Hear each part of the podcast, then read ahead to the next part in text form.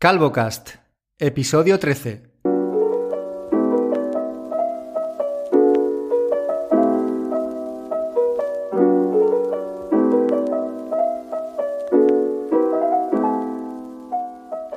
Aquí estamos, otro sábado más, sábado día 27 de febrero. Estamos a puntito ya de terminar este mes. ¿Cómo estás? Al otro lado, Fernando Vidal. Muy buenas, pues un poco, un poco tocado a estas horas todavía, porque ayer me acosté tarde. Ayer te acostaste tarde. ¿Quieres saber a qué hora me acosté yo ayer? Dímelo.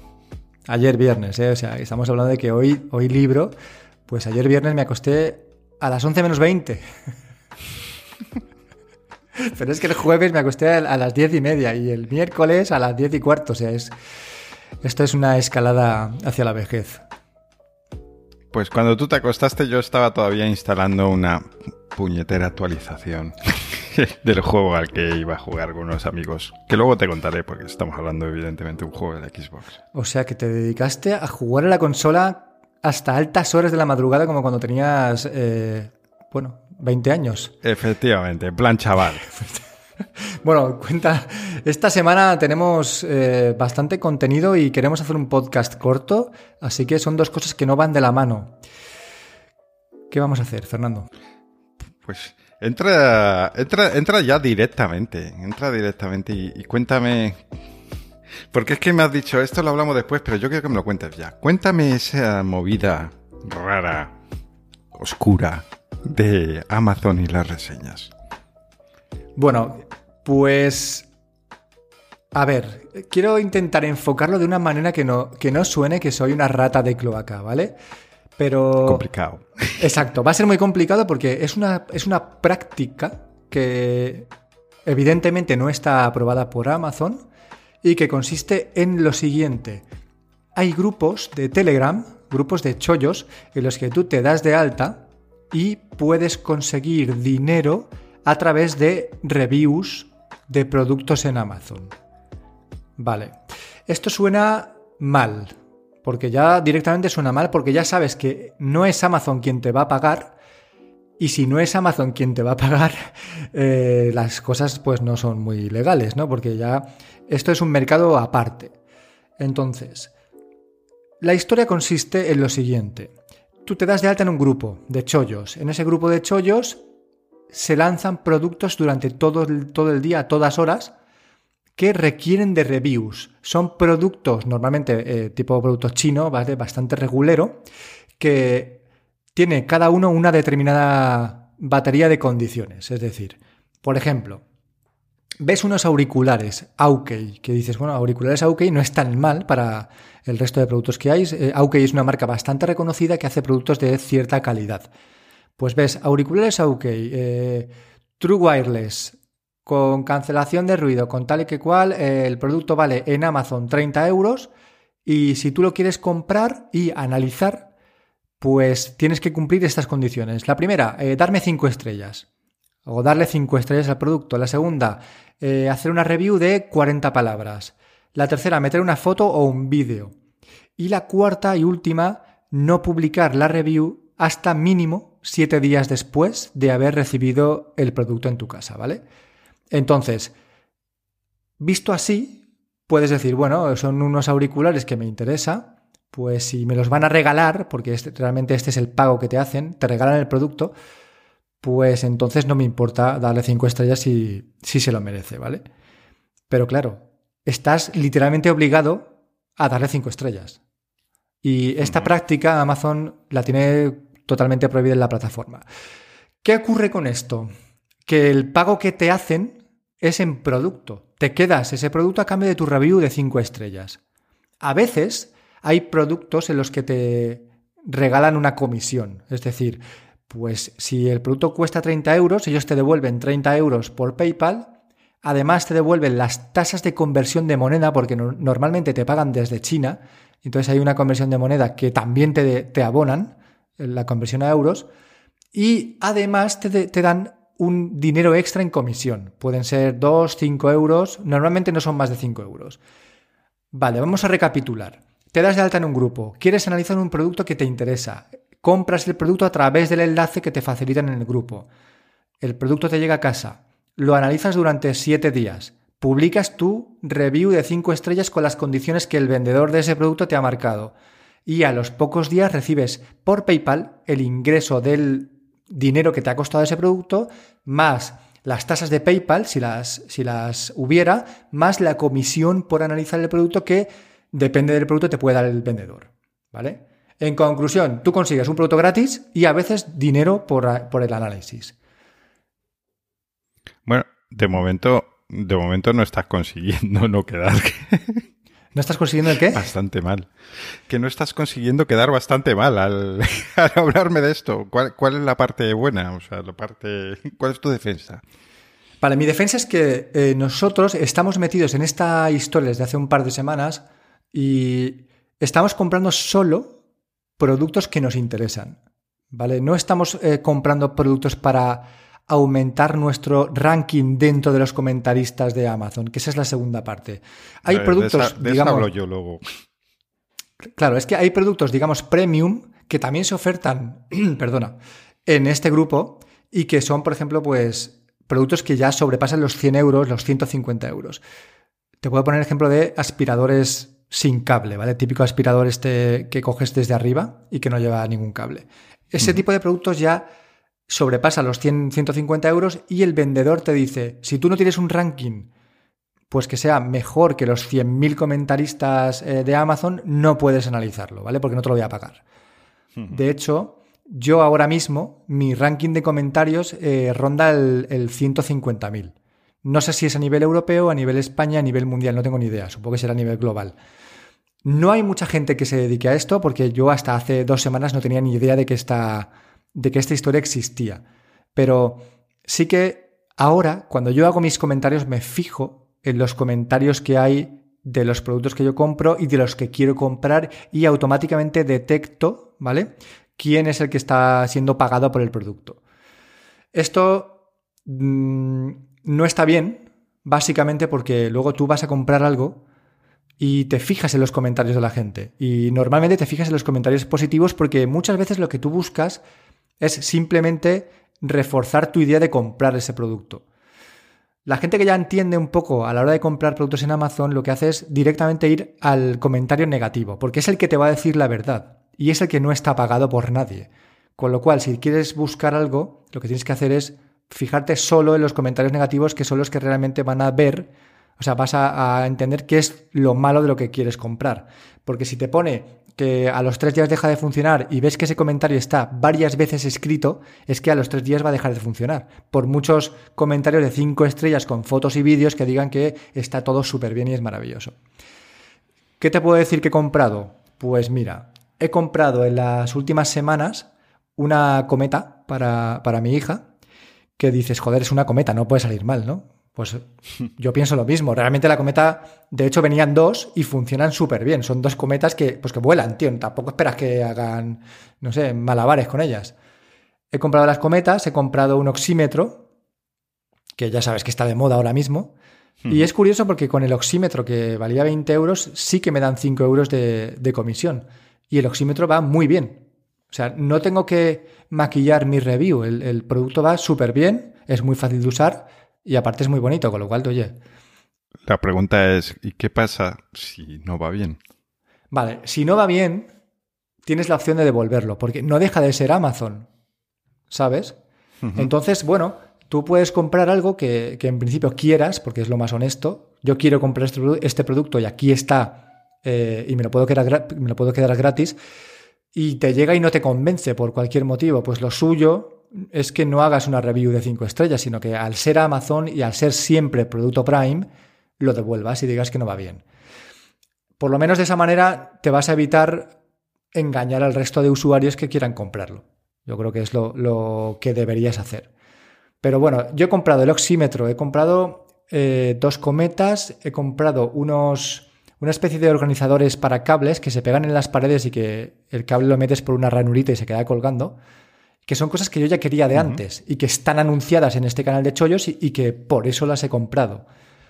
Y bueno, de momento todo muy bien, pero sabiendo que, está, que me están comprando por el regalo. Y eso no deja de ser, pues, una práctica que yo no, no, no debería hacer, ¿vale? Si fuera honesto 100%, esto no debería hacerlo. Aunque luego lo comprara y me gustara como está ocurriendo, y yo le diera mis cinco estrellas, sé que de alguna forma estoy estafando a, los que vengan detrás de mí. No sé cuánto tiempo vamos a estar con este rollo de, de los productos de Amazon y de los análisis, pero de momento la cosa está ya un poco, un poco más parada en cuanto a compras. Me llegará hoy, es que claro, digo, está parada y, ayer compré una mierda. Eh, compré ayer una cámara de fotos infantil de 22 euros que le queríamos regalar a mi hija para su... Que, que ya, ya, la querías, ¿verdad? Que ya la quería porque se la queríamos regalar a Irene para su cumpleaños.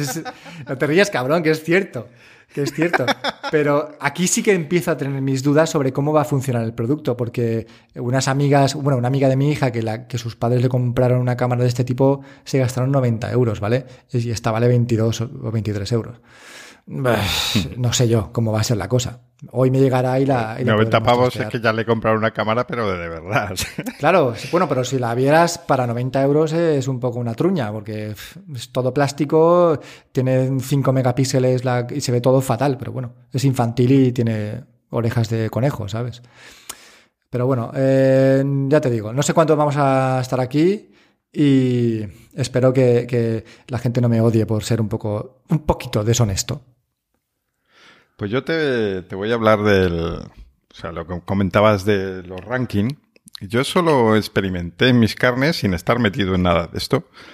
Cuando, no cuando empezó, pero bueno, cuando Amazon todavía no era algo súper expandido en España y solo lo usábamos, pues los early adopters, o sea, los más eh, interesados en tecnología y estas cosas. Em, yo hacía bastantes reseñas de cosas que compraba, pero porque sí. En parte yo creo que era porque coincidió que era cuando estaba de, eh, dejé de publicar entradas en el blog de Serantes, eh, no por nada especial, sino bueno, estaba menos presente en blogs, en redes, y como que tenía esa necesidad de hablar de tecnología porque lo había hecho siempre, y yo creo que lo canalicé un poco, sin que nadie me lo pidiera, a, hacer reseñas en Amazon de productos que compraba, porque además, eh, ya te digo, llevaba poco tiempo Amazon en España, entonces había pocas reseñas. Y me planté sin quererlo eh, como pues en el top 500 de España. Wow. Y no estaba muy pendiente de eso. Eh, sé que pasó un tiempo y otra vez lo miré por curiosidad y, estaba pues en el dentro del top 1000 o incluso menos. Y me extrañó, dije, ¿qué ha pasado? Digo, bueno, eh, llamado por la curiosidad, investigué un poco y vi que eh, tenía varios votos negativos en mis reseñas. bueno, bueno eh, pero quise investigar más y me llamó la atención que los votos negativos no eran porque me hubiese comprado, por ejemplo, un Android y que un fan de Android le pareciese mal que yo criticase algo y me votase como un me diese un voto negativo a la reseña, sino que curiosamente mm, por, mm, eh, coincidían en reseñas muy, muy neutras, donde eran muy no, no, entendía cómo alguien me podía dar un voto negativo. Podía entender que no le gustase mucho mi reseña, que no le hubiese ayudado mucho, yo qué sé. Pero, pero que llegase a darme el voto negativo mm, me llamó la atención. Y entonces tenía tanta curiosidad por esto que seguí investigando más y, dije, vamos a ver eh, la gente que está, el listado de gente, cómo funciona esto un poco. Y ahí vi que se le da mucha importancia a los votos negativos para ese listado. Y em, de, forma, empezaba a ver cada vez más gente haciendo reseñas, de forma que si a ti te daban un voto negativo, bajabas un montón en el, en el listado. Claro, yo terminé llegando a la conclusión de que lo que había pasado es que a mí había gente que me había votado negativo no porque no le gustase mi reseña, ni porque pensase que decía algo que era incorrecto, sino simplemente para hacerme bajar en el listado y subir ellos y tener acceso quizá a este tipo de cosas que, que yo desconocía completamente y en las que tampoco estaba interesado. Entonces, bueno, pues fue ya desde hace tiempo mi primera experiencia con toda esta mafia de los comentarios que no me gusta nada y por eso, sinceramente tengo que decirte, tampoco me gusta que estés en, en esto porque aunque tú intentes hacerlo, buscarle una parte positiva, es decir, que solo vas a participar en aquello que te guste, al fin y al cabo estás contribuyendo. Y entonces, no sé, no me... Supongo que estoy siendo un poco idealista, pero me fastidia bastante que al final una cosa que podía ser interesante, como es las opiniones de, los, de otros clientes cuando vas a comprar algo, pues que esté tan podrido por dentro por distintos motivos, como estamos hablando. Está totalmente pervertido. Es curioso que tú dices que los votos negativos automáticamente hacían que, que te bajara el ranking en comentarios, pero es que lo que hace que subas muy rápido en el ranking no son tus comentarios de cinco estrellas, son los votos positivos. ¿Vale? Entonces, fíjate que la balanza está súper desequilibrada, porque si tú tienes votos, ahora se llaman votos útiles a tus comentarios, esos votos útiles son los que te van a catapultar mil, dos mil, tres mil puestos en el ranking, y los votos negativos son los que te van a bajar, pues eso, lo que tú comentas, ¿no? Lo mismo, pero a la inversa. Está totalmente podrido, como tú bien comentas, y Amazon lo que hace es, en el momento en que se da cuenta de que estás haciendo estas prácticas, es banearte la cuenta. Entonces te estás jugando un poco, aparte de tu prestigio como comentarista, que queda en entredicho en el momento en que estás metiendo mierda como la mía, pues te estás jugando tu propia cuenta de Amazon. Y los vendedores de estos productos muchas veces las condiciones ponen eh, que si tienes tu cuenta baneada, no puedes hacer análisis y que si tienes borrado de comentarios, que es la segunda de las, de las cosas que Amazon te hace si detecta que haces estas cosas, que te borra las reviews que haces, tampoco puedes optar a hacer esos análisis, ¿no? Entonces, realmente al final, por conseguir cuatro mierdas de 20 euros de China, pues te juegas tu prestigio y te juegas engañar un poco a la gente. Eh, vuelvo a decirte lo de antes, dudo que esto continúe mucho tiempo, pero de momento estamos viendo cómo funciona el rollo. tenemos conocidos que son top 100 en, comentarios, que son los que nos han dado un poco las, las guías de actuación de, de, Amazon en cuanto a reviews. Y por ejemplo, yo antes, como tú, era una persona que de vez en cuando me metía en mi cuenta de Amazon y hacía como, yo qué sé, 10 reseñas de los últimos 10 productos que me había comprado, ¿vale? Empezaba y decía, venga, ya que estoy aquí, empieza pim, pim, pim, pim. Vale, pues eso está súper penalizado, porque Amazon ahora mismo interpreta que, eres un tipo de, comentarista fraudulento, ¿no? Ya ves, y cuando yo en la vida he hecho cosas raras y, simplemente pues me metía en mi, perfil y decía, venga, pues ahora voy a hacerlo. Pues Amazon está, está viendo que, algo está pasando. Yo mm, no quiero seguir mucho tiempo, pero de momento hoy me llega la cámara de fotos. Así que ya te contaré cómo prosigue la historia, ¿sabes? Bueno, lo que tienes que contarme también son dos cosas. Una, últimamente te veo por comentarios muy quemado con Android y quiero saber si eso va a tener consecuencias. Y dos, ya, ya te introduzco los dos temas a la vez, porque ayer me comentaste que, que habías propuesto a alguien un cambio de tu iPhone por un Samsung. A ver, cuéntanos un poco sobre eso. Pues mis movidas con Android son siempre las mismas, ¿no? Son las mierdas de Android que llevo llamando años y que es que siguen perpetuándose en cada sistema operativo. Ahora mismo acaban de lanzar la, Developer Preview 1 de Android 12 y una de las mejoras que, están anunciando es la mejora en los gestos. Y, tú puedes decir, pero si los gestos son iguales ¿no? que, los que se hacen en, en iOS y efectivamente son iguales al 90%, aunque hay algunas pequeñas diferencias. Mi problema con los gestos, ya lo comenté, es que se solapan entre ellos muchas veces. El gesto de atrás se solapa con el gesto de marcar un correo como no leído, que a la vez se solapa con el gesto de sacar un menú lateral.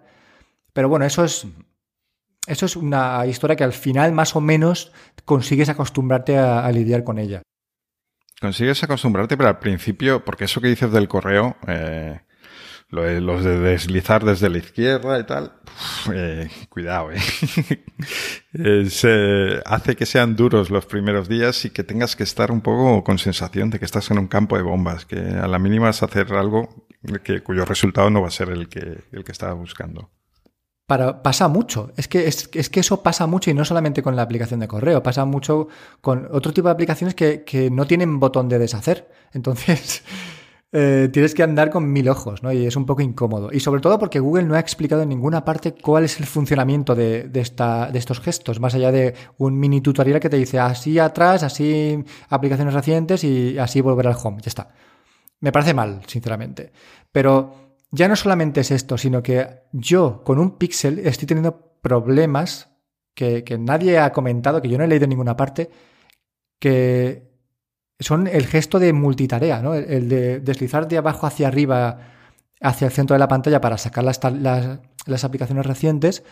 Muchas veces, y muchas veces no me refiero a, cinco veces a la hora, sino igual dos o tres veces al día, cuando hago ese gesto, el móvil se vuelve loco y de repente empieza a mostrarme como eh, dos o tres aplicaciones en, primer plano durante dos, o sea, dos segundos o un segundo y medio hasta que se queda en la aplicación de, que él quiera. Es muy difícil de explicar, tendrías que verlo en vídeo y es algo que yo no voy a poder grabar en vídeo porque ah, ocurre, ya te digo, pocas veces al día. Pero está ahí. Es una cosa que me molesta porque nunca sabes cómo va a reaccionar cuando debería reaccionar de forma normal, como pasa en iOS. Entonces, en Android 12 dicen, vamos a mejorar todos los, temas de los gestos. Joder, pero si es que ya llevan varios años con el tema de los gestos y sigue igual. No, veo una mejora, ¿no? Alguna aplicación está empezando a pasarse al menú inferior con, con botones, como puede ser Wallapop. Creo que la propia aplicación de Google Play está ya probando de forma interna un Google Play con botones en la parte inferior, eliminando el menú lateral, el sándwich. Y yo creo que es el futuro. Es el futuro hacer algo así y es el futuro copiar a ellos. Que es que es quien lo hace bien. Es un sistema en el que los gestos no hay ningún roce, todo va bien, las animaciones son bonitas y fluidas. No sé, estoy un poco quemado con eso. Pero ya no solo con el tema de los gestos, sino pues lo que, lo que tú y yo sabemos, ¿no? y que se viene ahora. Bueno, supongo que te refieres a lo de lo que también has comentado, que por eso decía que te veo quemado últimamente, a, a lo de digamos que iOS tiene una consideración como que es el sistema operativo móvil y Android se le tiene un poco de segunda. Y por ejemplo además de que normalmente las aplicaciones que salen solo en una plataforma y que van a ser plataformas globales o sea que van a ser, terminar saliendo en todas partes salen primero en iOS luego vemos muchas veces que cuando por ejemplo Twitter que acaba de presentar los Superfollow las capturas, las imágenes de móvil y tal, son siempre un iPhone, son siempre de iOS. Nunca nadie toma como modelo a Android. Y esto pasa, eh, yo creo que siempre, ¿no? o sea, es que es súper raro. Mm, es que no se me ocurre ningún caso de algo que se haya presentado con capturas de Android, por ejemplo. Es muy raro, incluso muchas veces ocurre que aplicaciones de Android se presentan con, con capturas de pantalla insertadas en iPhones. Que dices, pero ¿cómo es esto posible? Me parece, sí. me parece increíble, ¿no? Y tú comentas que el Superfollow que acaba de salir ahora en, bueno, acaba de presentar Twitter, mm, se ha hecho con capturas de pantalla de iOS y es que cosas tan que llevan tantos meses en iOS como son los mensajes de voz o las notas de voz que se presentaron en iOS el 17 de junio de 2020, que me he tomado la molestia de buscarlo, ¿vale? En, fase beta, y que en septiembre, a finales de septiembre, ya estaban para todos los usuarios en iOS, en Android no está. Han dicho que estará este año, pero es que nadie sabe cuándo va a llegar. Entonces yo como usuario de Android, desde... ¿Cuánto tiempo llevo con el Pixel? Desde octubre, ¿no? Por lo menos. Sí, más o menos. Bueno, por lo menos no, yo creo que fue como muy pronto cuando lo compraste. Octubre, noviembre. Pues eso, me siento un usuario de segunda. Y yo, no sé, no. Luego nos dice la gente, no os convirtáis en un podcast anti-Android. No, tío, no, no quiero ser un podcast anti-Android y no quiero ser una persona anti-nada.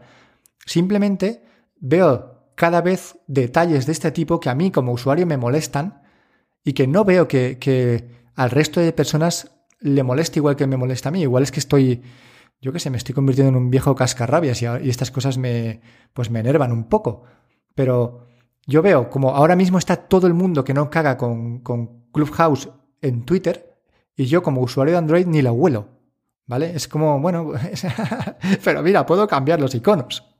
Vale, pues muy bien. Bueno, yo creo que eso es un poco, eh, es como lo, que has dicho los mensajes de voz en Twitter. que también hay muchas veces cuando no tienes algo es cuando lo quieres. Yo puedo usar Clubhouse y, y he visto incluso alguna charla, pero al final o no tengo tiempo o no quiero tener tiempo. Quiero decir, no, no, no, decido usarlo al final. Con esto de que tiene que ser en directo, tiene que ser ya. Y, y, no lo he usado. O sea, podría estar con un Android perfectamente porque no, tengo, no uso Clubhouse, no, no uso audios de Twitter. Eh, supongo que verlo sí que puedes, aunque tengas un Android, evidentemente, no podrás publicarlo. ¿no? Eh, no he publicado ninguno ni tengo previsto hacerlo, al menos de momento. Eh, pero si no te dejan, si no te dejan, es como, pues eh, vamos un paso más atrás, es como tener la cuenta de Clubhouse. Y que esto es un modelo que han usado muchas aplicaciones. El, el, no sé qué es muy bien, pero la gente está hablando de ello y quiero tenerlo, claro, quiero saber qué pasa, aunque solo sea para verlo y salir disparado. Y cuando no lo tienes es cuando... Puedo no usarlo, pero, pero si lo tengo, ¿vale? Yo... Ya. Coño, déjame decidir si quiero hacerlo o no. Eh, déjame decidir si quiero enviar un mensaje de audio o no. Quiero poder decidir eso, ¿vale? Y, es. Y como la empresa, como desarrolladora, sabiendo que la mayoría del mercado mundial es Android, también debería preocuparse por lanzar esos productos a la gran masa de usuarios. Es cierto, y creo que Twitter lo ha dicho en, en alguno de sus blogs que para ellos es mucho más fácil lanzar la aplicación en iOS porque es un mercado más pequeño y es más fácil de controlar cómo va a evolucionar esa aplicación. Porque claro, si te metes en el mercado Android con, la amplísima variedad de móviles que hay y de marcas, es más difícil saber por dónde van a, van a ir los tiros ¿no? de, cada, de cada aplicación nueva que lances. Pero bueno, para eso están esos desarrolladores trabajando, ¿no? Y déjame elegir, déjame, en Twitter me lo decía un usuario, es que los mensajes de voz pues apenas se usan, ¿vale? Pues si, si apenas se usan, pues no los usaré o sí, pero yo decidiré si quiero hacerlo. Pero bueno, los usuarios de Android siguen siendo usuarios de segunda para muchas cosas, ¿no? Y entre otras cosas, pues no solamente para Twitter, eh, para Clubhouse, sino para la cámara de Instagram, ¿no? Y, esas stories que salen peor, esas fotos que se ven reguleras, y que los creadores de contenido están eh, cada dos por tres quejándose de que tienen que tener un iPhone ¿no? para, para poder enviar contenido. Oye, ¿y eh, qué más? Porque la verdad, si te soy sincero, solo lo vi por encima hace unos días y no me acuerdo muy bien. ¿Qué más novedades trae Android 12? Pues yo lo que he visto se centra sobre todo en, en temas de seguridad. Está muy bien siempre centrarse en cosas de seguridad. Android yo creo que ya está alcanzando unas cotas de seguridad muy parecidas a iOS. Y aparte de eso, he visto que va a haber también mejoras en la experiencia de usuario. Por ejemplo, tu fondo de pantalla va a determinar de alguna manera cómo se muestran eh, la, cortina de notificaciones o el fondo de la aplicación de ajustes de Android. Es como que va a intentar que todo el sistema tenga una apariencia más compacta y mucho más unificada que la que tiene ahora. Esto a nivel usuario, bueno, pues son mejoras menores, pero que le van a dar un poco ese plus de que, de que todo está pues donde debe estar, ¿no? Luego, pues eh, tiene mejoras en, medios de audio, en mejoras en las fotos a la hora de publicarlas en, pues, en otro tipo de, de compresión que, que, se usaba hasta ahora. En fin, poco a poco supongo que con el lanzamiento de las nuevas eh, Developer Previews se irá viendo que cuál es el, resultado final que ya se ha mostrado en parte en algunas aplicaciones con, con widgets muy al estilo de iOS, que también son colapsables, ¿no? que, hmm. puedes, que puedes ir seleccionando. Y que bueno, que, poco a poco hacen que Android sea pues, un mejor sistema, pero que para mí ya es un grandísimo sistema operativo y, estoy muy a gusto dejando siempre de lado las mierdas de Android que yo simplemente eh, intento pues obviarlas, ¿vale? Sé que están ahí, pero intento no fijarme en ellas. ¿Sabes cuál es el principal problema que le veo yo a Android como sistema operativo? Es que eh, Android y iOS se han ido uniendo, digamos, acercando cada vez más. Android fue perdiendo características propias que tenía. Eh, iOS fue tomando otras cosas de, de, Android, igual que Android anteriormente ha copiado muchísimo a iOS. Entonces ha llegado un punto en el que son muy parecidos. Eh, y que ninguno, no, no veo que ninguno te dé, como sistema operativo hablo, eh, cosas muy por encima del otro. Entonces, cuando tienes que decidir entre uno y otro, pues al final termina cogiendo mucha importancia esto que estamos hablando de es que aquí las aplicaciones llegan primero, es que las aplicaciones están un poco más cuidadas, es que mm, mientras que iOS no, eh, Android no tiene ya casi nada con lo que contraatacar, digamos, decir, bueno, pero es que en Android puedes hacer esto y en iOS no. Mm, ya. Sinceramente es que ahora mismo mm, no se me ocurre ninguna característica de Android así realmente gorda que no, que no tenga en iOS, mientras que antes sí que había un montón de cosas eh, que decía ya, ya, pero es que Android tiene esto, te puede gustar o no, pero son puntos diferentes. Y por terminar, eh, yo echo mucho de menos, por eso siempre me he agarrado a las plataformas que han ido desapareciendo poco a poco, como Windows Phone, BlackBerry, Palm.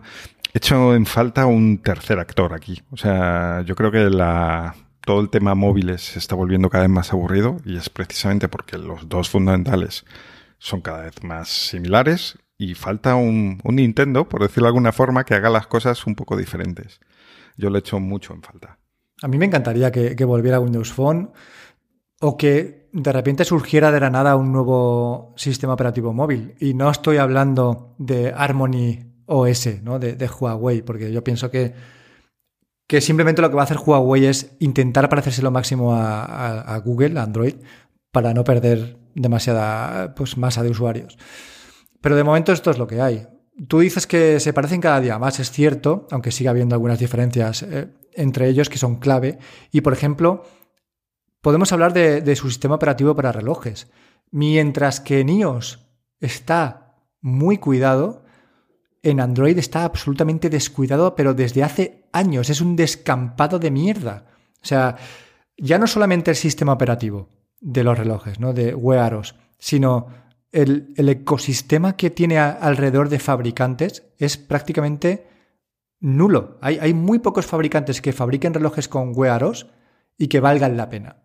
Y esto es en gran parte culpa de Google.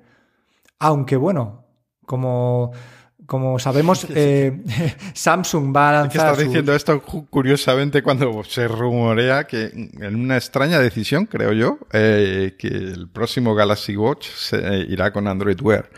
Y digo extraña decisión precisamente porque aquí hemos comentado varias veces que, que nos gusta cómo funciona Tyson y que yo creo que es, va mucho más fluido y a mí al menos me gusta más que Android Wear.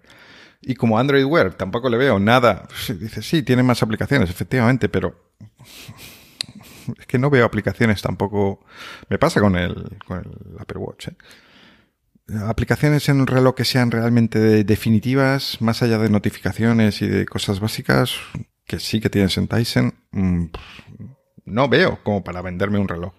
Es que no, no, ya no es que no veas, es que aunque, claro, aunque las, las que hay, que, que algunas hay, no valen la pena. Si es que directamente no vale la pena. Y, Tyson está súper bien para lo que es, que es un sistema de terceros que intenta suplir todas las carencias que no le está dando Google con un sistema propio. Yo tengo el, Galaxy Watch, es el 3, es mi reloj de cabecera, estoy enamorado de este reloj y funciona súper bien con Tyson. Eso sí, lo pude probar unos días con, con un iPhone 12 y, uff, madre mía, ¿eh? Cuidado que ahí la cosa patina un poco. No, no, no. Está claro que como, como vuelvas al iPhone, o te compras el, o, vuelves a coger tu Casio calculadora o te compras un Apple Watch. No hay más. No, tengo claro que si vuelvo, que si vuelvo al iPhone caeré con un Apple Watch. Es que es, es, es inevitable. Pero en Android es que eh, con Tyson puedes hacer todo lo que podrías hacer con, con un Android Wear, excepto una cosa, que es invocar al asistente de Google. Que yo creo que eso sí que es importante, porque yo sí que uso el asistente de Siri cuando estoy con los Apple Watch. Y bastante, además. Y, sobre todo tema recordatorios, tema alarmas, tema eh, cuenta atrás. Y es una pena que, pues, que Samsung no dé esa opción, ¿no? No, te integre directamente, que, lance a la basura su Bixby que nadie usa, que nadie va a usar y que lo, lo están ahí intentando resucitar versión tras versión y que te integren un, Google Assistant en condiciones. Es que si hacen eso, ya está. Es que ya no hace falta nada más. Samsung tiene los mejores relojes, el mejor hardware y el mejor sistema operativo para relojes. Fin de la historia. Bueno, a ver, a ver cómo acaba esto. Eh, sí que veo que Samsung está plegando velas en, en su software, o sea, hablabas de Bixby, no concretamente eso, pero sí sus aplicaciones de notas, calendario y tal, las está sustituyendo por, por las de Microsoft en algunos modelos. Eh, entonces, bueno, a ver, a ver cómo acaba la cosa. Pero bueno, vamos a, vamos a cambiar de tercio eh, y vamos a, pasar a contarte, después de nuestra melodía, te cuento qué es lo que está haciendo ayer por la noche.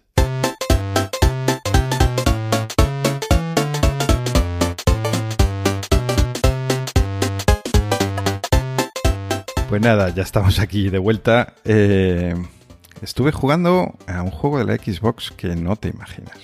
A ver, yo te puedo A ver, dar- ¿tengo que adivinar? Es que no lo vas a conseguir. Vamos a jugar un poquito a No las a pistas, va. conseguir. Un poquito a las pistas.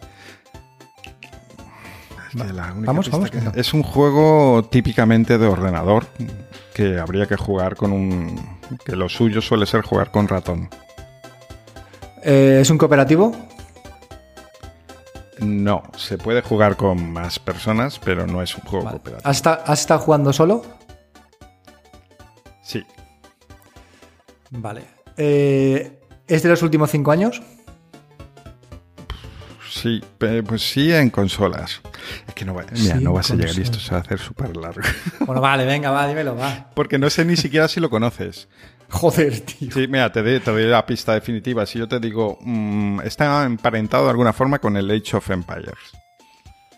Eh, eh, hostia, ¿cómo se llama este tío? El- no me acuerdo. Dilo. Civilization 6. Sí, vale, vale. Desde sí, ahora claro. vamos a llamar Civilization. Claro que sé cuál es. Sí, sí, sí. Pues yo no había jugado a ninguno de... Porque este es el 6, por lo tanto no hay que ser muy listo para saber que ha habido 5 antes de esto. Y nunca había jugado. Es eh, una asignatura que tenía pendiente desde siempre, eh, porque a mí sí me gustó en su tiempo el Age of Empires. Tampoco es que jugase muchísimo, pero bueno, sí que jugué, me gustaba. Y cuando dejaron, claro, llegó un momento que ya el, el era como muy viejo, no salieron más. eh, y surgió el Civilization, que al final no he cumplido lo que he dicho. Em, siempre quise probarlo, pero no- nunca llegué a hacerlo. Eh, y yo es que en el ordenador no juego eh, directamente, no, no me suelo poner. Estoy todo el día trabajando con el ordenador y entonces mm, me gusta que el tiempo de juego sea en otro sitio, en otro dispositivo, no sea seguir en el ordenador. Y cuando vi que, que estaba en consola, pues digamos que estaba pendiente, pero estaba caro. Y recientemente vi que lo pusieron de oferta. o- no, sé no, ya no está. Estuvo a unos 15 euros y, y decidí comprarlo. Se lo comenté a mis amigos con los que suelo jugar y lo compramos varios. Lo compramos varios porque además somos muy aficionados a los juegos de mesa y esto tiene un componente de, también digo que está emparentado con el Age, pero no es exactamente el mismo tipo de juego. Aquí tiene mucho más, en- hay que tener más en cuenta la, la estrategia, todos los factores de pues las cosas, los recursos que estás cogiendo, porque no son ilimitados, y si coges esto luego no te cabe y entonces tienes que construir para que te quepa. Bueno, hay que tener en cuenta muchos factores, hay muchas formas distintas de ganar, no hay un solo camino. eh, y está, eso está emparentado pues con juegos de mesa que solemos jugar como el Agrícola, Catán y cosas de estas típicas. Eh, Entonces, la, la función de este juego, el, el- el objetivo es derrotar a otra civilización. Sí, pero no necesariamente eh, matando a todos a los demás jugadores. Tú puedes eh, ganar. em, acaba de empezar, por lo tanto todavía me queda bastante. Todavía no, no soy experto ni muchísimo menos. Pero sé que puedes ganar por desarrollo tecnológico, por ejemplo. Em, puedes ganar por mediante fe, o sea, yendo por cuestiones eh, de convertir a la gente de a tu alrededor. Quiero decir, no solo, mm, o sea, tú puedes centrarte en determinados recursos y ir por esa vía y ganar a alguien, aunque tú tengas un ejército de mierda, por decirlo de alguna manera, siempre y cuando no te ataquen o con que tú puedas defenderte, eh, pues a lo mejor ganas. No, no, se, no se basa únicamente en construir un ejército brutal, porque a lo mejor alguien te gana antes eh, con otra estrategia, como decía. Ya. Bueno, interesante y sobre todo come horas, ¿no? Sí, muchas, muchas horas. Muchas, muchas, Eh, muchas. Ayer es, eh, también coincidió que, claro, ne- ninguno de los que estábamos sabíamos jugar, éramos cuatro, y entonces se hizo, se hizo súper largo. Eh, en cualquier caso, es un juego que va a llegar tiempo, incluso cuando ya sepamos, pero bueno. Ayer fue especialmente duro porque, claro, cada, cada turno pues tardábamos mucho porque estábamos todos viendo un poco por dónde tirar y tal y cual. Pero creo que nos puede gustar. Como digo, como traemos este bagaje de ser aficionados al juego de mesa y hemos jugado bastante juntos, mm, creo que puede ser un- una solución en tiempos de pandemia a no, al hecho de no poder reunirse para jugar en una mesa. Pues bueno, por, por lo menos tenemos la opción esta de la Xbox, que está curiosa. ¿Y qué tal es el, el control con el mando? Porque eso El es lo control está bastante bien. Yo le tenía miedo porque decía que es un juego claramente de, de ratón. Y la verdad es que está, está muy bien trasladado porque yo lo vi hace tiempo. En, salió una oferta en Epic Games, en, en la tienda esta que es como la Steam. Em, estaba gratis el juego para PC. Y yo lo cogí, pero no jugué, por, vuelvo a lo de que no juego en PC. Entonces, como lo tenía, pues sí que lo instalé ahora para, para verlo y estuve dándole así un ratillo y vi que el control con ratón tiene sus ventajas, pero la verdad es que la vista en consola está muy bien hecha, muy bien lograda y yo tenía miedo que este tipo de juegos, que tienen un mapa grande con un montón de detallitos, suele ser difícil eh, controlarlos en una tele con el, con el, con el mando de consola. Y no, está muy bien trasladado, los tamaños están ajustados al hecho de que tú vas a usar, un- vas a estar en una tele, no en un monitor pegado, vas a estar con el mando de consola. La verdad es que me ha gustado bastante. Pues muy bien. Yo, mira, te voy a coger el testigo y te voy a decir a los dos juegos a los que he estado jugando estas dos últimas semanas. Y son eh, los siguientes. Kraita, no sé si te suena. Es un juego que está ahora mismo gratis para los usuarios de, de Stadia. Y bueno, pues estuve iniciando el juego, estuve pues mareando un poquito por, por el mundo ese que no entendí. Y como no lo entendí, pues lo he quitado, ¿vale? O sea, directamente es un juego que, que, que no sé qué es lo que tengo que hacer. Yo entro al juego y me meto por puertas, pero no tengo ni idea de qué es lo que tengo que hacer, así que acabé quitándolo. Y al otro juego que estoy jugando un poquito más, con un poquito más de alegría, tampoco mucha, ¿vale? O sea, bastante poca, de hecho, es el Cyberpunk. Sigo jugando al Cyberpunk en, en Stadia, me sigue decepcionando, pero tiene, tiene algo ese juego que a pesar de que te decepciona por múltiples motivos, lo quieres seguir jugando. Y ya no sé si es la historia, que, que está bastante bien, si es el mundo, que cuando vas con los coches, cuando vas caminando, es una pasada visualmente, aunque muchas veces me giro y miro por, miro por una calle y veo como los coches vienen y a mitad de calle desaparecen. Y eso es un problema, porque muchas veces quieres coger un coche y no puedes porque, porque los coches desaparecen. Y tú vas hacia los coches y cada vez desaparecen antes, ¿vale? Entonces nunca los alcanzas. Y bueno, a pesar de todo, hay algo en ese juego que, me- tiene cogido y que me hace querer seguir jugándolo. Y lo estoy jugando en Stadia porque ya no tengo PlayStation 5, Fer. Ya, ya. o sea, que yo todavía sigo pensando si nos, si nos engañaste con ese comentario, pero pues, veo que es cierto que la vendiste. Pero, ¿por qué piensas que te he engañado si te dije que, que la había vendido? Uf, Yo qué sé. Porque no piensas que haya alguna persona que quiera pagar otros 800 euros por mi consola usada dos meses. Efectivamente, puede ser, puede ser un buen motivo. Bueno, pues la historia es que me, me surgió la oportunidad de venderla a una persona que la buscaba con mucha fuerza y, y no lo pensé. O sea, le dije, sí, sí, yo te la envuelvo y, y te la llevas como si fuera nueva, ¿eh? literal. Pero eso sí, previo pago de 800 euros porque eres subnormal perdida. Quiero decir, eh, no entiendo cómo la gente puede hacer estas cosas de reventa.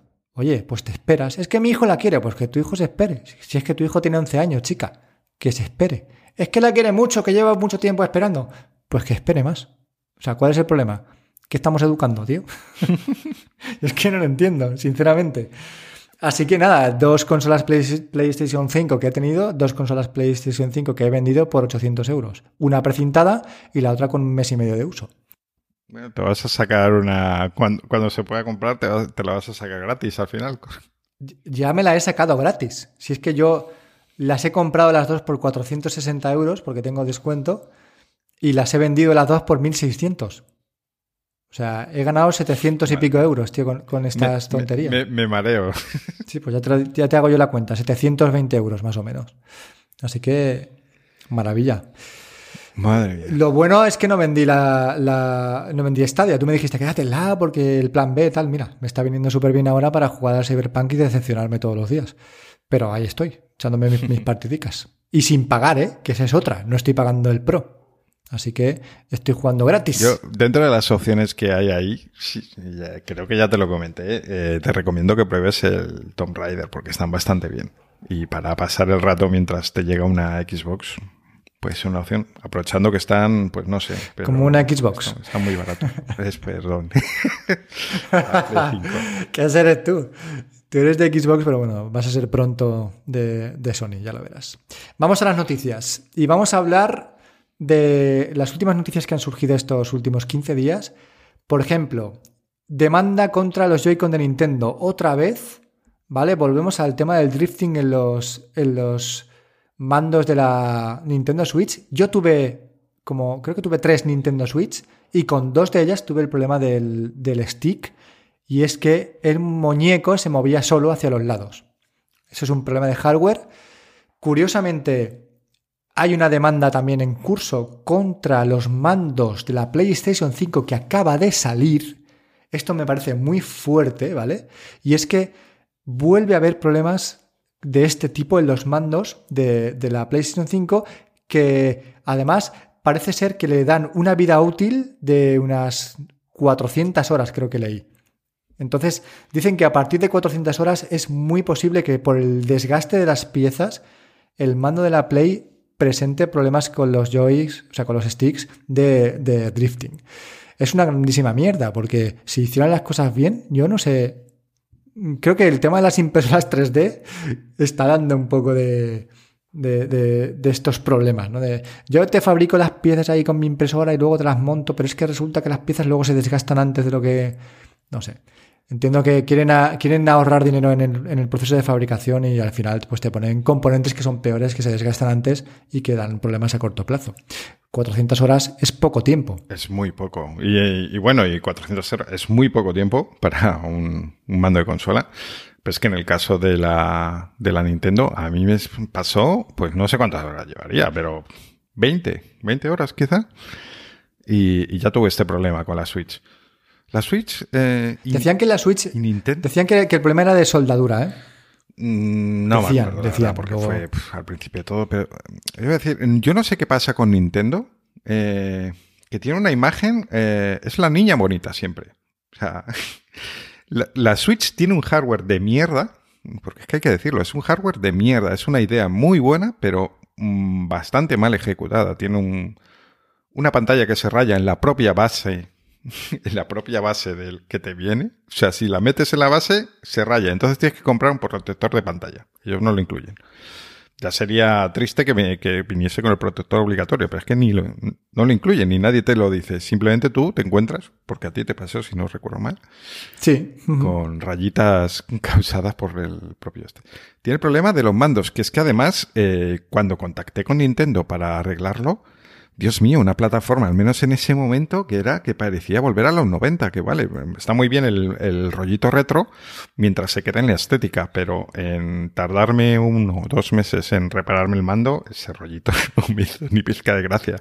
Sobre todo cuando la alternativa es, si te quieres comprar un mando tú mientras tanto, como no hay, no sé si hay de terceros, creo que no. Sí hay, sí hay. Los, eh, ah, bueno, pues en ese momento me suena que no había todavía.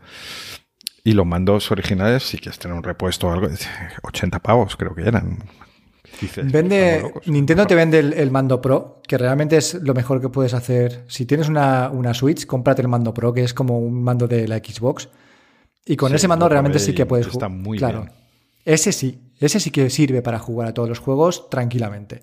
Pero los Joy-Con, que además tienen los, las piezas que se ajustan al, a la pantalla de plástico, es todo de plástico, la pantalla es de plástico, la consola es de plástico, eh, la resolución es una puta mierda.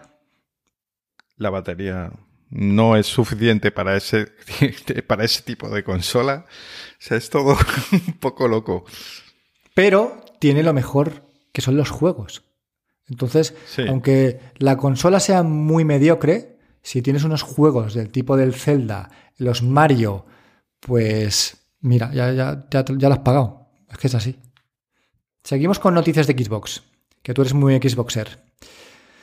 ¿Qué te parece que, que, Fall Guys llega a tu consola? Dime. ¿El Fall Guys? No, no me hables del Fall Guys, por favor, no me hable, no me empieces con una ahí en el hígado. O sea, ¿me vas a venir por ahí? Es que quiero jugar contigo a ese juego. Es imposible. Dicen que este año, pero ¿cómo que este año? Eh, el Fall Guys será del, año pasado, ¿no? De este año ya lo sacaré, además. qué me estás contando?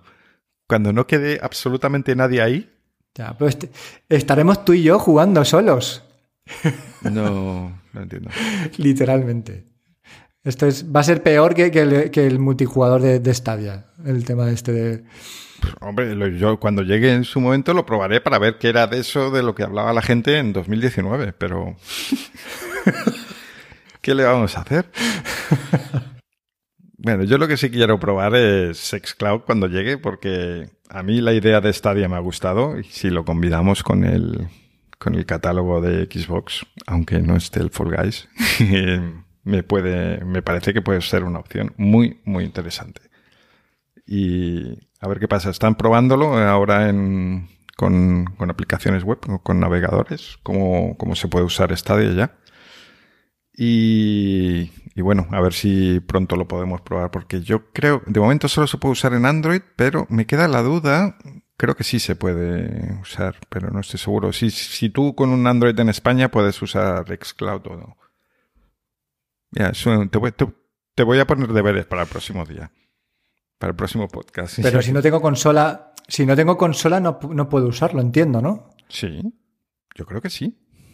Yo tengo la cuenta Creo que tengo la cuenta de, del Ultimate pagada, no sé hasta qué mes, pero claro, si no tienes consola, yo creo que esto tendrás que asociarlo o a un ordenador o a una consola y entonces te dejará jugar. Yo no creo que te deje Microsoft jugar, o sea, si no tienes un, dispositivo físico.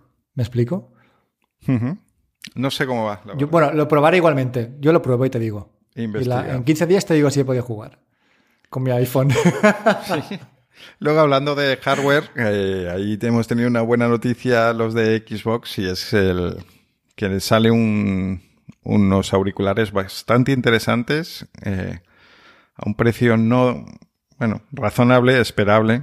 Eh, unos auriculares inalámbricos que tienen alguna, alguna función interesante como control de volumen con una ruedecita en una de las copas en la otra controlas el volumen, si le das más volumen a los miembros de la sala, a tus amigos o al juego, eh, controlas esos vasos comunicantes, digamos. Son inalámbricos, no sé si lo he dicho ya. Eh, además se pueden usar por Bluetooth en, móviles, en PC y tal y cual. Y esto me lleva a una cosa y es que hijos de puta son todos los fabricantes de consolas con este tema del audio que me, yo pensaba que Sony eh, sí que permitía accesorios Bluetooth, pero no, veo que todos están en lo mismo. No puedes usar eh, auriculares Bluetooth que no sean los autorizados por ellos y que generalmente son los comillas oficiales. Bueno, y sin comillas. Exacto. Esto siempre ha sido así, ¿no?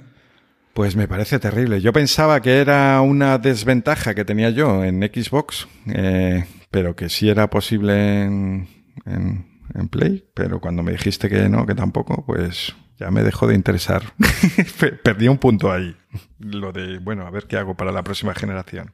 Sí, pues comparte unos auriculares con cable que estén bien. O si eres una persona que tiene clarísimo que no va a cambiar de plataforma, pues si tienes una Xbox te compras los de Microsoft y si tienes una Play te compras los de Sony. Y ya está, y ahí te quedas, en tu jardincito con tu, tu equipo al completo, ¿no? Si yo no es por no comprar ese accesorio, porque al final yo siempre voy a tener unos cascos con un micrófono más o menos decente. Quiero decir, no voy a usar unos mis cascos de escuchar música Bluetooth, ni los, ni los AirPods probablemente. Pero me gustaría tener esa opción. Si alguna vez estoy de viaje, ahora que voy a poder jugar sin llevarme la consola debajo del brazo, pues no tener que llevar, eso sí, los cascos debajo del brazo. Me, quiero eh, puntualmente poder usar cualquier auricular eh, Bluetooth que tenga. Pues olvídate ya. Olvídate. Bueno, pues nada, ¿qué, le vamos a hacer? En fin. Pasamos a la sección de los oyentes y tengo que decir que tenemos por primera vez en este podcast un audio mensaje que nos ha enviado Marcus Fernández por Anchor.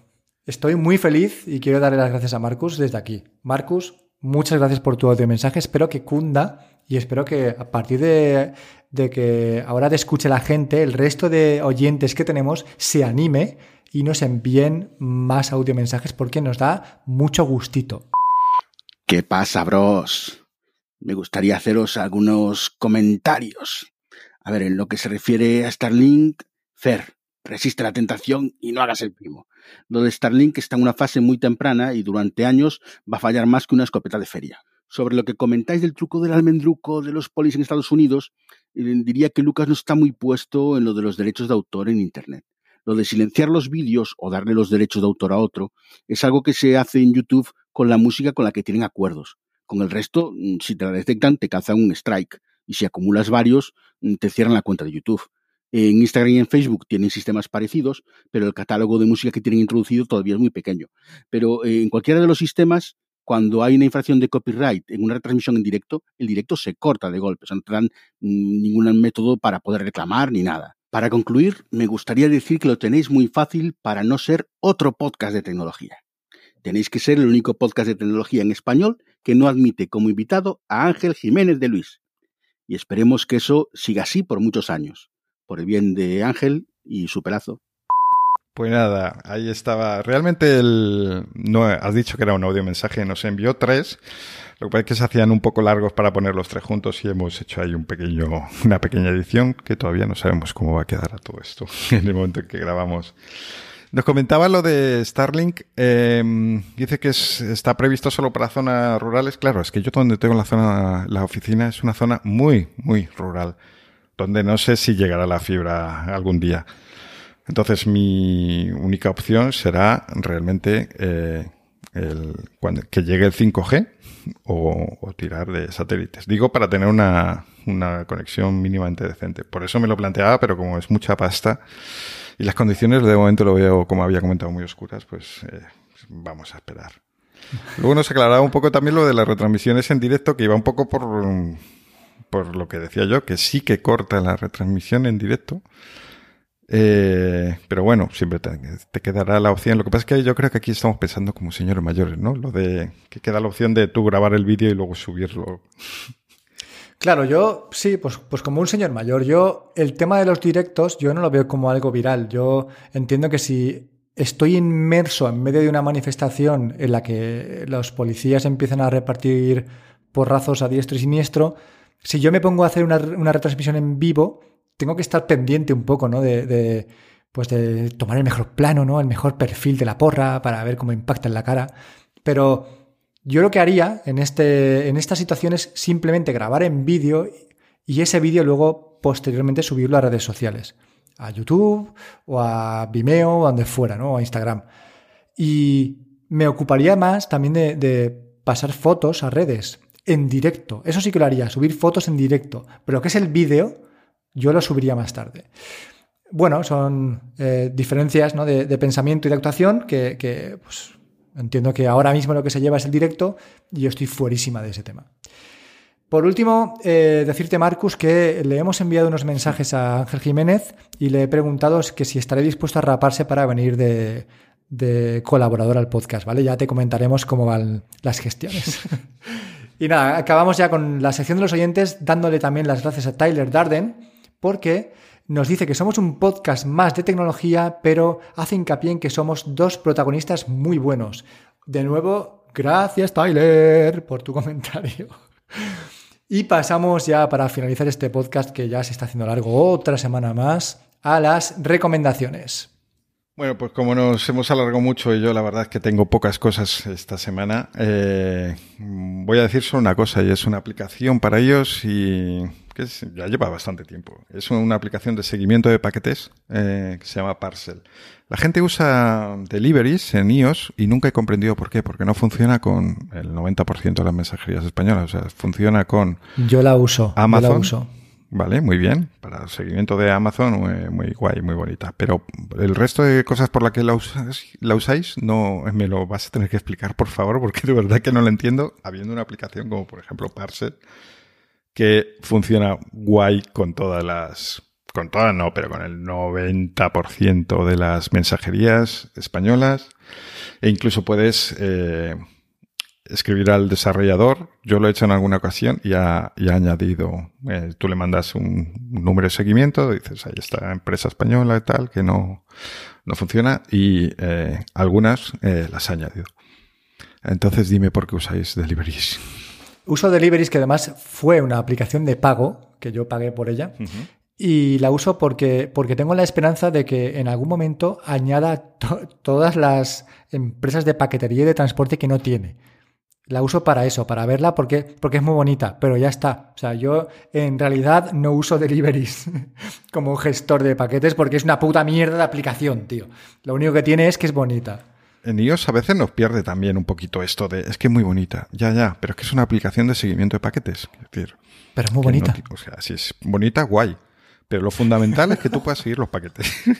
Pues con deliveries no los puedes seguir. una tío. tontería, pero es que es una, o sea, es que flipo, en serio. Hay muchísima gente que usa esta aplicación que no vale más Para que para nada, paquetes es que de Amazon y pedidos de Apple, que también funciona porque TNT eh, creo que también lo tiene. Yo escribí a los de Deliveries y les dije, oye, chicos, que bu- chulísima vuestra aplicación, pero que no esto. Digo, yo, os- si queréis, os mando números de seguimiento, enlaces y tal, por si queréis, yo qué sé, añadir alguna empresa española. Básicamente me dijeron que no lo iban a hacer. Que en el mundo había muchas mensajerías y tal y cual, y que ellos con sus Estados Unidos estaban de puta madre, que no tenían ninguna necesidad de ampliar. Todo esto con buenas palabras de, bueno, ya veremos, pero de momento nuestro foco no es ese, tal y cual.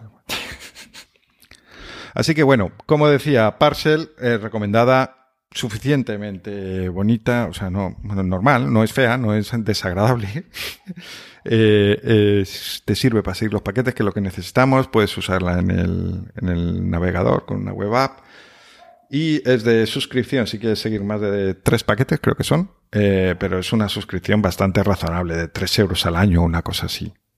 Que bueno, se puede permitir. Pues yo quiero recomendar eh, una entrevista que hicieron el domingo en La Sexta, yo no sé si la viste, que No, fue la no la he entrevista a, Pau, todavía. a Pau Donés. Porque sé que ibas a Y- decir eso. Hostia, ¿sí? ¿Cómo no sabes? Bueno, entre- eh, últimamente, si dices entrevista en la sexta y conociéndote a ti también, pues digo, va a ser esa, efectivamente. Pues quiero recomendarla, pero bueno, realmente no quiero recomendarla como algo que sea súper necesario de ver o de escuchar, porque el mensaje que se da es súper vital para todo el mundo, porque sinceramente pienso que eh, la entrevista es una entrevista más, ¿vale? Que de hecho en muchas partes de la entrevista se me queda muy corta. Que si tiene el valor que tiene ahora mismo es porque es paudonés, pero podría ser paudonés como podría ser mi madre, como podría ser tu abuela. Quiero decir, yo estoy seguro de que cualquier persona en, en su lecho de muerte, cuando, cuando le quedan días o semanas, te va a decir exactamente lo mismo, palabra por palabra, que dice Pau Donés en esa entrevista, ¿vale? Entonces, simplemente es para un poco remarcar ese mensaje final que siempre se queda en el aire, ¿no? De la vida es muy corta y te pasas la mayor parte de tu tiempo haciendo cosas intrascendentes, ¿no? O cosas que, que no tienen prácticamente ningún valor. Ese es el mensaje final, yo creo que es lo, más interesante y con lo que hay que quedarse de, la entrevista. Y luego, bueno, sí, es Pau Donés, te habla un poco de su pasado. Eh, las localizaciones son increíbles porque es la Valdarán, que es precioso. La casa donde vive es increíble, que por cierto está a la venta por 2.300.000 euros solo. Está disponible en A3 Player, os dejaremos el enlace en la descripción del podcast para que directamente vayáis a verla. Y ya nos comentáis, ¿vale? Pero si en lugar de Paudones ponéis la cabeza de un familiar vuestro, lo mismo es. Vale, tú no tienes más recomendaciones, pero como siempre y como en cada podcast tengo aquí la zancadilla, ¿vale? La zancadilla a Fer.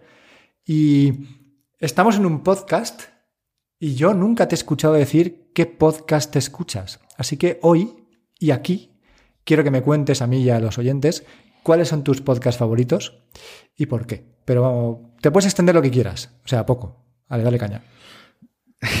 yo soy, soy mal soy mala, mal recomendador de podcast porque eh, lo he comentado varias veces. Yo escucho pocos podcasts. No soy capaz de escuchar un podcast y hacer otra cosa. Eh, entonces, salvo conducir. Y conduzco muy poco. Entonces, está complicado el tema. Muy complicado. Escucho podcasts de tecnología en, en, parte porque me gusta la tecnología y en parte porque son podcasts eh, cortos los que escucho, como el Daily Mixio. Eh, Ahora empiezo a escuchar DLC, por cierto, que aprovecho para recomendarlo porque me ha gustado mucho. Em, de la red de, Milcar, el, podcast de Alejandro Marquino. Es Alejandro, ¿no? Porque es sí. sí, sí, sí. Eh, eso, escuché los dos primeros y la verdad es que me, ha gustado mucho. Me parece un podcast muy ameno. Es quincenal, media horita más o menos. Eh, entonces se escucha bien.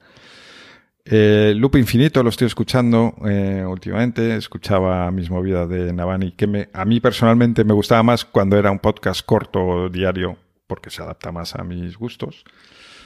Y, lo que digo, podcasts largos, eh, he tenido algunos en la lista, pero es que al final no, no, los escucho porque en mis viajes, como son cortos de 10 minutos, pues me tiraba una semana con un podcast y mm, termino tirando de podcasts cortos. como el nuestro. Como, o sea, a nosotros no, nos escucharías. Eh, Eso es muy representativo. Muchas gracias, Fer. Bueno, pues nada, yo creo que podemos ir terminando. Nos vemos en 15 días. Esperamos que seáis muy felices y adiós. Adiós.